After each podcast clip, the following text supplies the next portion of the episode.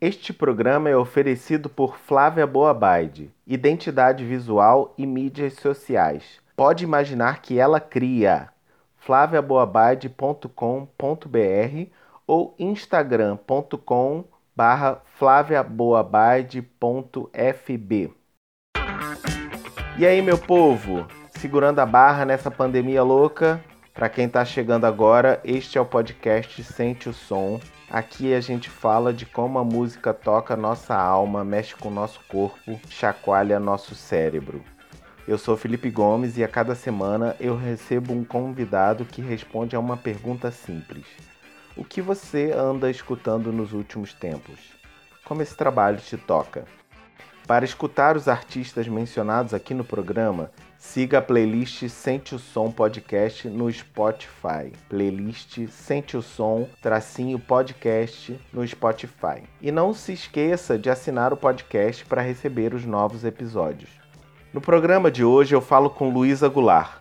A Luísa escolheu falar de Cida Moreira, Letrux e Os Tincoans ela também citou Nina Simone para responder o que ela ouve quando está frustrada.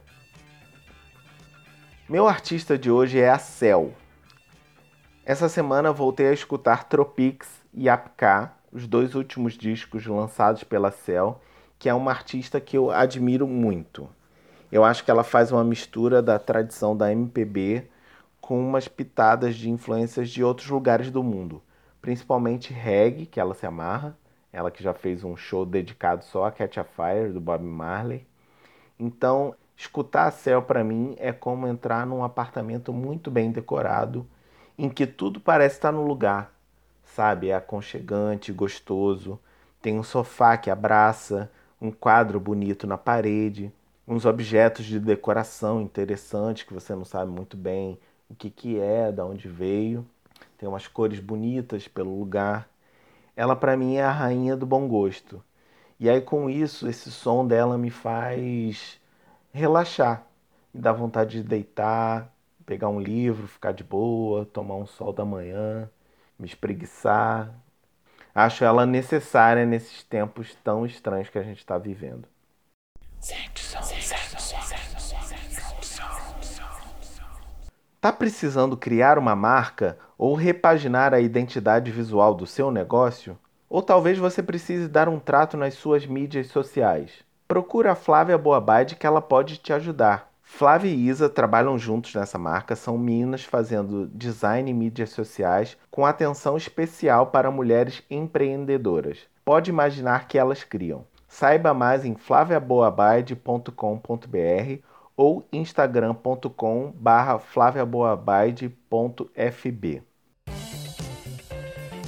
A convidada de hoje é Luísa Goulart, que é produtora de conteúdo e mestranda em artes da cena. Luísa escolheu falar de Cida Moreira e Letrux, artistas muito ligados à dramaticidade na interpretação, que trabalham num registro entre teatro e música. Além delas, Luísa faz referência a Os e a religiosidade afro-brasileira, familiar até para quem não é praticante. Vamos ouvir. Olá. Bom, vou começar pela Cida Moreira, que é uma artista maravilhosa que eu conheci em São Paulo há muitos anos e, e tive prazer de, de, de ouvir, é, ver ao vivo algumas vezes. É, ela me toca muito eu acho que ela me toca principalmente por uma certa estranheza que ela tem e que ela não disfarça, que todo mundo tem, eu tenho, e que ela abraça, assim, ela entrega aquilo para quem ouve ela, sabe? E ela causa um certo fascínio, sabe? Que inicialmente pode ser um, um estranhamento, é, porque ela é atriz, então ela, ela tem uma dramaticidade muito muito intensa. Ela é atriz, é cantora é pianista. Então, é, musicalmente, acho que ela tem um modo muito original de, de tratar músicas que a gente ama e conhece, né, já e ama, mas ela acessa essas músicas e se relaciona com aquelas músicas de uma forma sei lá, eu, eu sinto que havia emoção total, assim, sabe? Eu acho que ela, essa dramaticidade que ela tem me desperta coisas, me comove imediatamente, assim. É, sei lá, causa dor, mas move. Então, eu sempre acho muito emocionante estar em contato com a música dela, assim. Acho que ela coloca o corpo inteiro dela na música, sabe? E, e ela se apresenta, é, todas as vezes que eu a vi se apresentando, ela canta e toca piano junto. Então já é uma interação fortíssima, né, isso do corpo. E, e, ela faz, e ela apresenta umas performances assim muito comoventes, sabe? Que tem muita verdade, assim. É uma coisa bem natural que brota da interpretação dela, assim. Além da interpretação dela, essa capacidade imensa que ela tem, ela tem um talento inacreditável para selecionar repertório.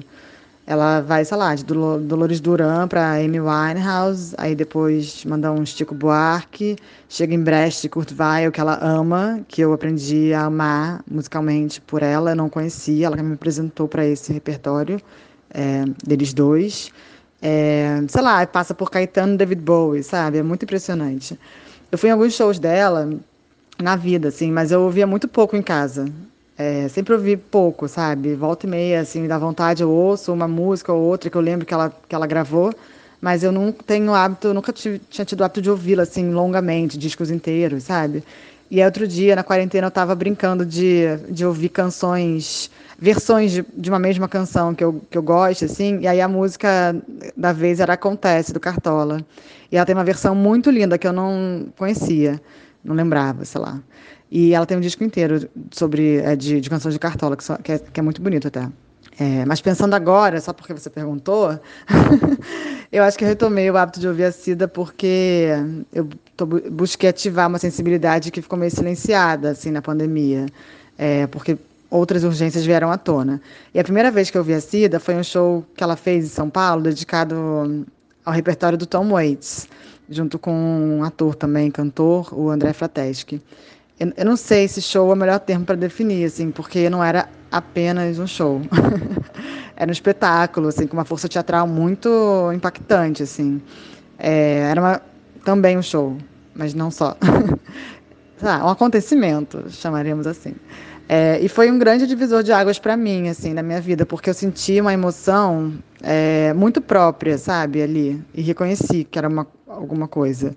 E aí eu entendi alguma coisa assim sobre mim e decidi naquele dia que nunca mais ia deixar, sabe, de acessar esse lugar que foi tocado ali naquele encontro. É, e eu acho que eu consegui fazer isso durante esse tempo todo. Eu acho que isso foi em 2007, se não me engano.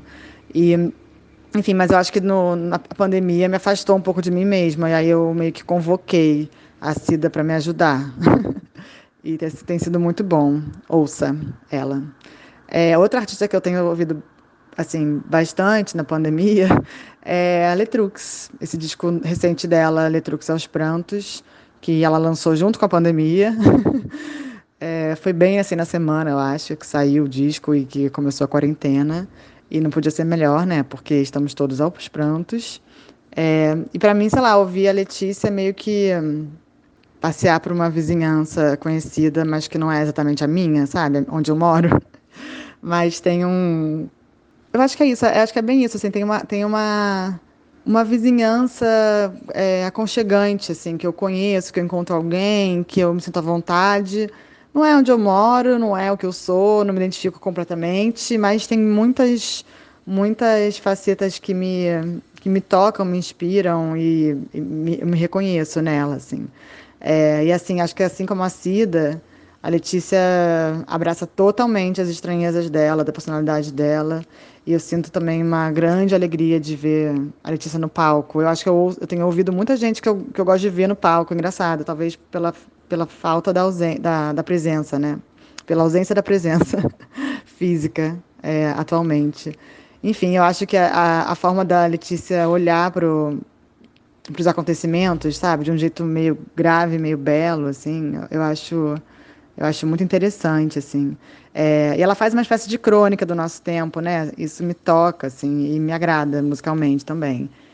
E fora que, mesmo aos prantos, ela tem muito humor. Então, também é um outro ponto que eu gosto muito.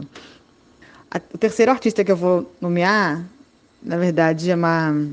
Bom, são os Cinco Ones, que é aquela banda é, maravilhosa que eu amo e que eu não não, não ouvia muito porque eles não estavam no Spotify. Acho que só tinha poucas músicas deles no Spotify. É, acho que umas coletâneas. E essa semana eu vi que uma amiga me avisou que estava no Spotify. E eu tinha ouvido bastante semana passada Matheus Aleluia, que é um dos, dos membros da banda, né? Que foi um dos membros da banda. E que tem um disco lindo também, recente.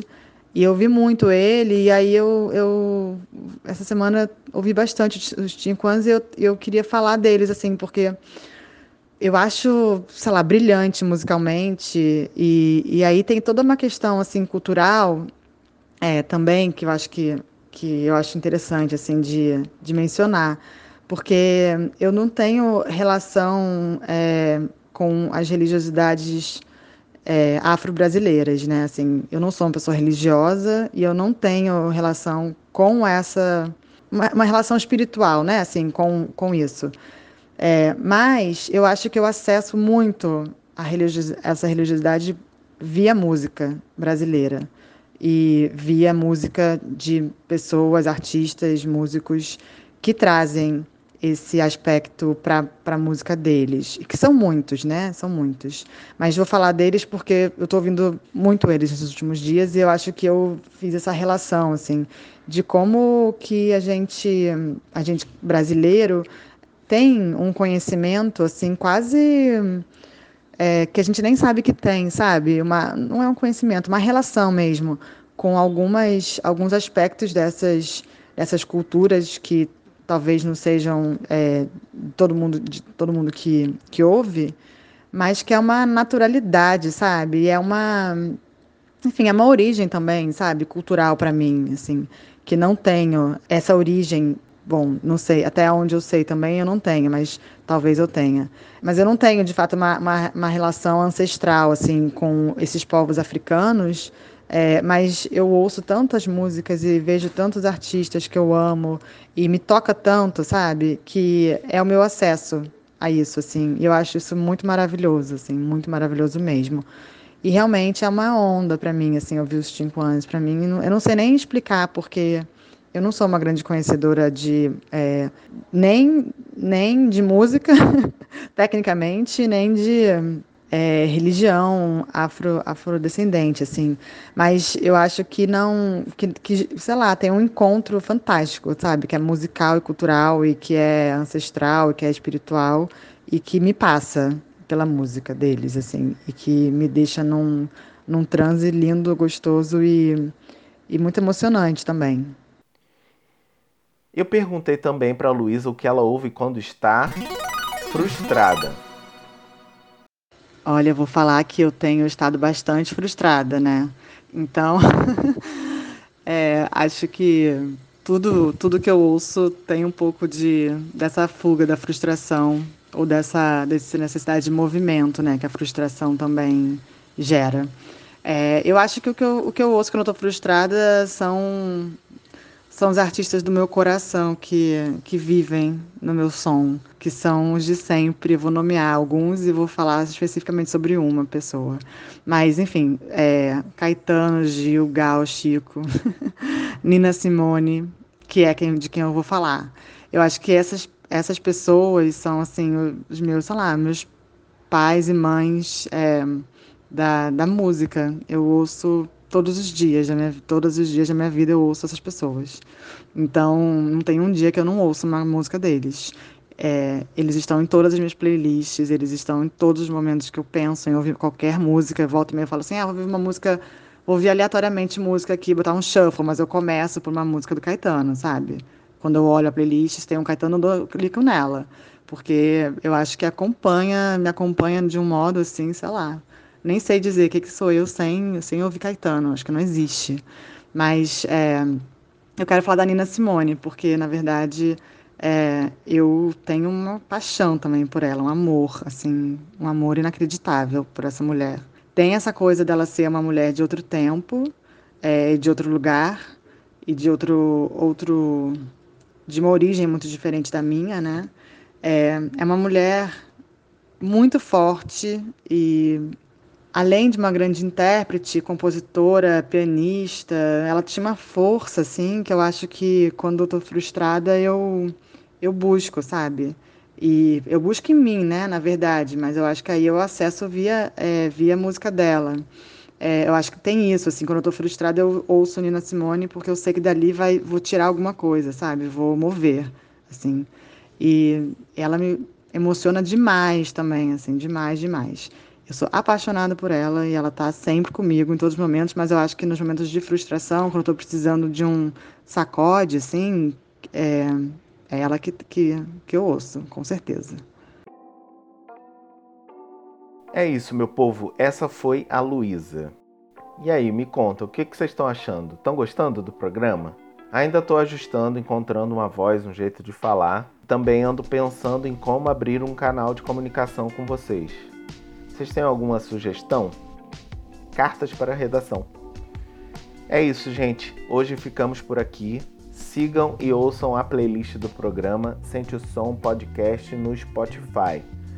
Coloca a máscara e até a próxima.